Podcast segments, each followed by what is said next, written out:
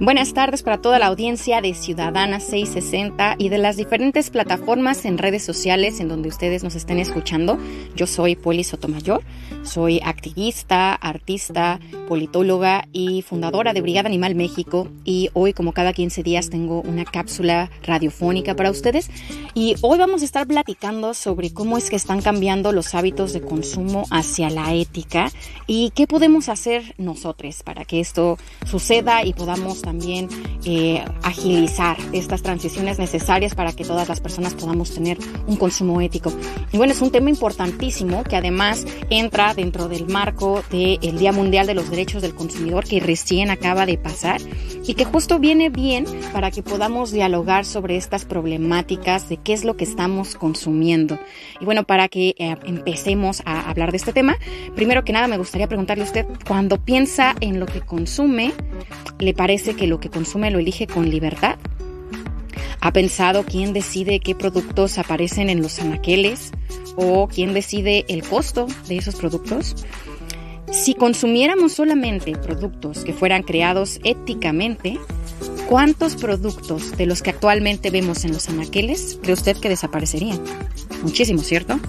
Y bueno, esto es así porque la accesibilidad a los productos saludables, a pesar de que es un derecho y que además también tendría que ser una recomendación universal el acceso a productos éticos, esto pues en la realidad eh, no, no funciona de esta manera, ¿cierto? Eh, mucho de lo que consumimos no solo no es saludable ni en ético, sino que en el caso de cualquier producto que venga de la explotación animal, como son los lácteos, la miel de abeja, los huevos, los cuerpos de animales en forma de carnes y embutidos, pues eh, simplemente significa no solamente una transgresión en general a llevar una práctica no violenta, sino por supuesto la transgresión a la vida de estos animales. Y bueno, esto significa que mucho de lo que consumimos y de lo que llega a nosotros popularmente, pues no atiende a nuestros derechos y pues además lo que así atiende es a una serie de políticas en la que no estamos participando porque a usted ni a mí nos preguntaron qué es lo que queremos comer y qué es lo que creemos que puede ser mejor para el ambiente, para la salud y para los animales, sino que además a quien sí benefician son a las empresas, no a los consumidores. Y esto sucede así porque, bueno, sabemos que existen muchos subsidios que el gobierno regala a las empresas para abaratar el costo de productos de la explotación animal, lo que hace que quede en desventaja productos vegetales éticos, a expensas de la salud, del ambiente, de la justicia social y de la vida de millones de animales inocentes. Como en otras ocasiones ya hemos platicado, la violencia que existe hacia los demás animales se llama especismo. Esta es la práctica discriminatoria que afecta directamente a todos los animales del planeta. No es una violencia aislada, sino un sistema de opresión que puede ser hallado en prácticamente todas las esferas de la vida social, desde la alimentación y el entretenimiento hasta la política, la cultura y la esfera comercial.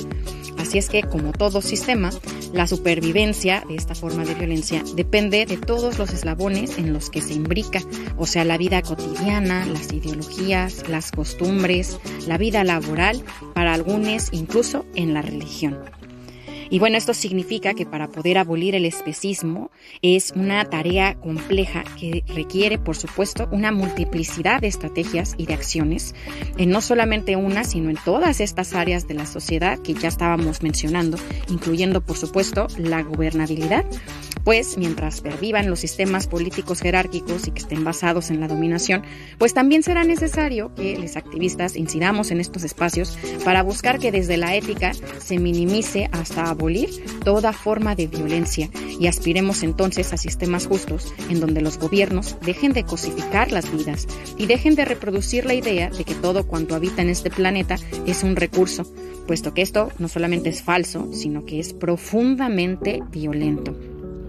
De manera que la lucha antiespecista, la lucha por el consumo ético también, para poder contender con los gobiernos y con las empresas especistas, requiere de al menos dos estrategias. Déjeme le cuento.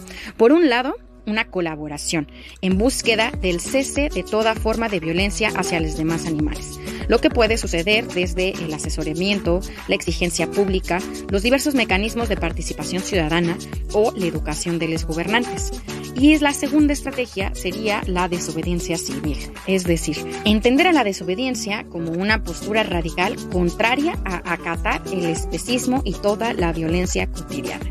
Y bueno, si bien la primera estrategia es muy fácil de entender cómo colaborar, la segunda estrategia cabe la pregunta de, bueno, pues cómo podemos desarrollar una desobediencia civil frente al especismo sistemático. Y bueno, así de sencillo, en palabras de Mahatma Gandhi, cuando una ley es injusta, lo correcto es desobedecer.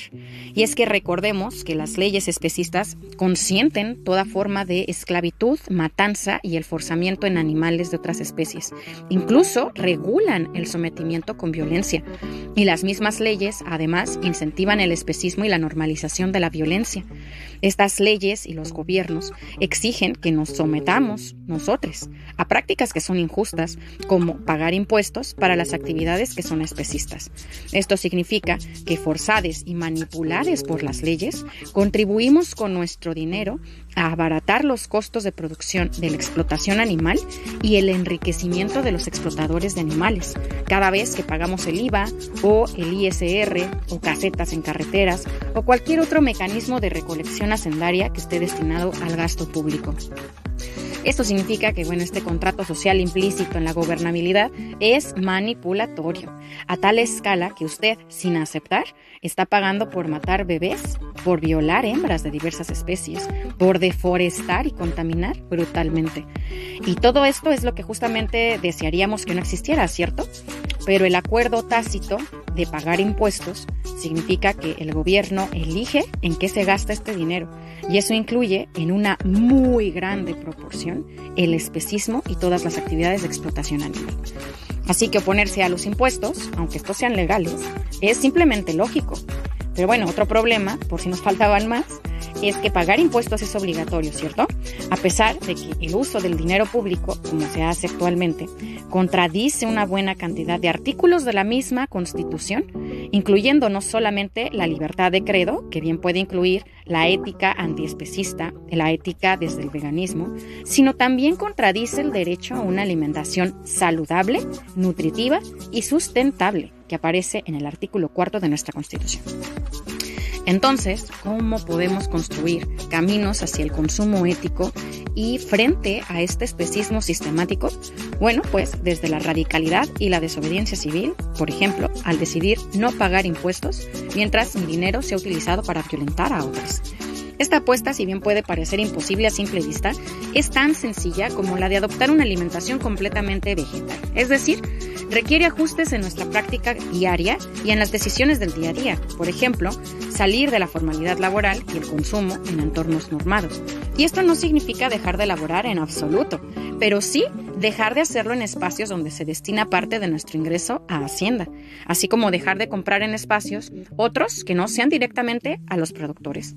Por supuesto, esta estrategia puede no ser infalible, porque vivimos en este sistema de dominación. Sin embargo, es posible vivir fuera de lo establecido por completo, llevando una práctica no solamente que sea posible dentro de nuestro día a día, sino también que deje fuera todas estas formas de violencia. En realidad nada de esto es imposible, aunque nos hacen creer que lo es. En México y en el mundo hay infinidad de activistas anarquistas que tienen muchos años trabajando y viviendo fuera del sistema tan violento y que apelan al libre albedrío y a dejar de contribuir a la violencia sistemática. Incluso algunos de los brigadistas en Brigada Animal México practican la desobediencia civil en contra del pago de impuestos en la vivienda, el trabajo y productos de primera necesidad desde hace muchos años.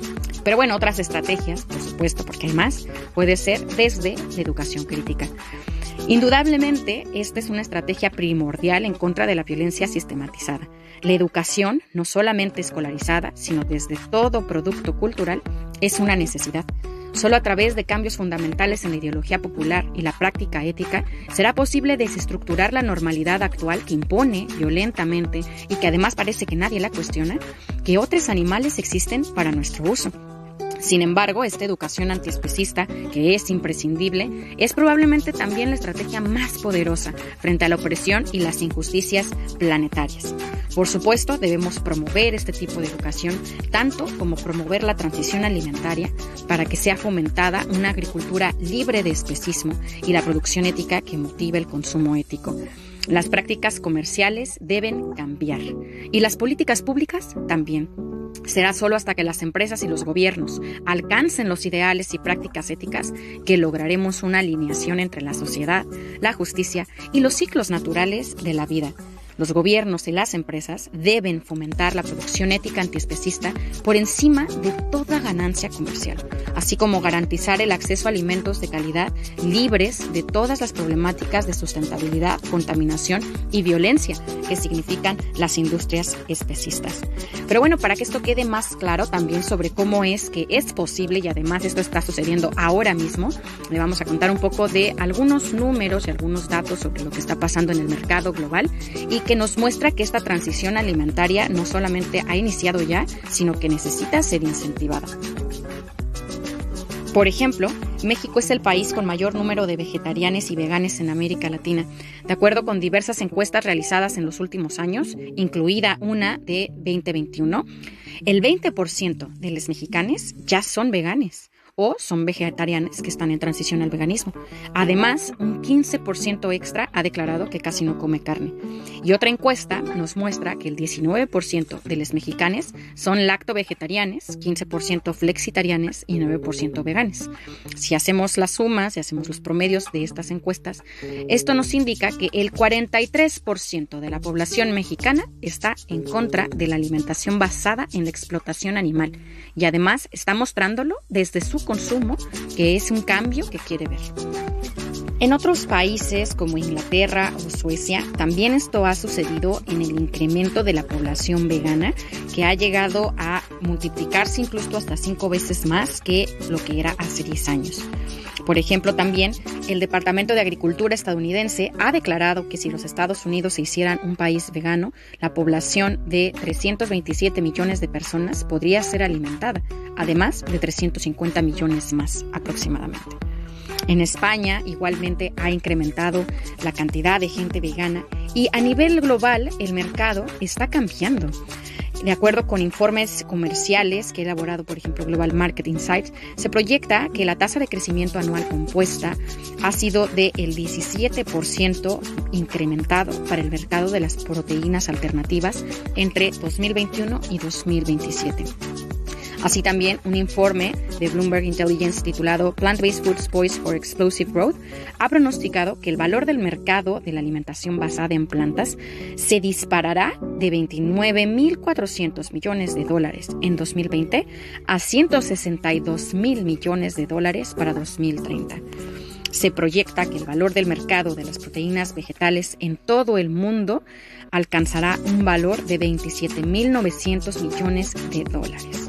Y bueno, estas cifras incluso se proyectan mayores de acuerdo con algunas otras instancias como Market Research Future, que dice que será un 37.981 millones de dólares.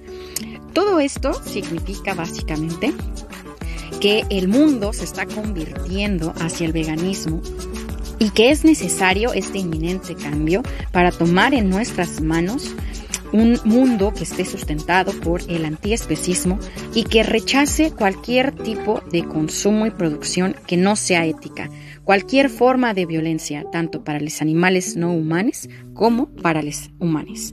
Esto significa que todo gasto público en explotación animal debe detenerse y por ello es que le hacemos la invitación una vez más a sumarse a nuestra petición que encuentra en change.org, Alimento y Vida para Todos, para que usted pueda también firmar en contra de los subsidios que existen al especismo y en favor de una transición que pueda ser amistosa con el ambiente y respetando la vida de todos los animales que nos encontramos en este planeta. Así que bueno, pues después de haber platicado de este panorama que puede ser tan alentador sobre el cambio sistemático hacia una alimentación completamente de origen vegetal, pues le dejamos sin más con la invitación a adoptar el veganismo como una postura ética, como una postura política, practicable en cada uno de los días de nuestra vida y en todas las decisiones que tomamos en este consumo cotidiano. Y bueno, pues yo le agradezco mucho por haber escuchado esta, esta cápsula del día de hoy y espero que tenga muy buen bonita tarde. Les recuerdo, por supuesto, que si les desea escuchar más de estos contenidos y aprender más sobre esta campaña, puede seguirnos a través de las redes sociales como Brigada Animal México y también en el sitio web brigadaanimal.com. Y por supuesto, a mí personalmente me encuentra en todas las redes como Polifacética.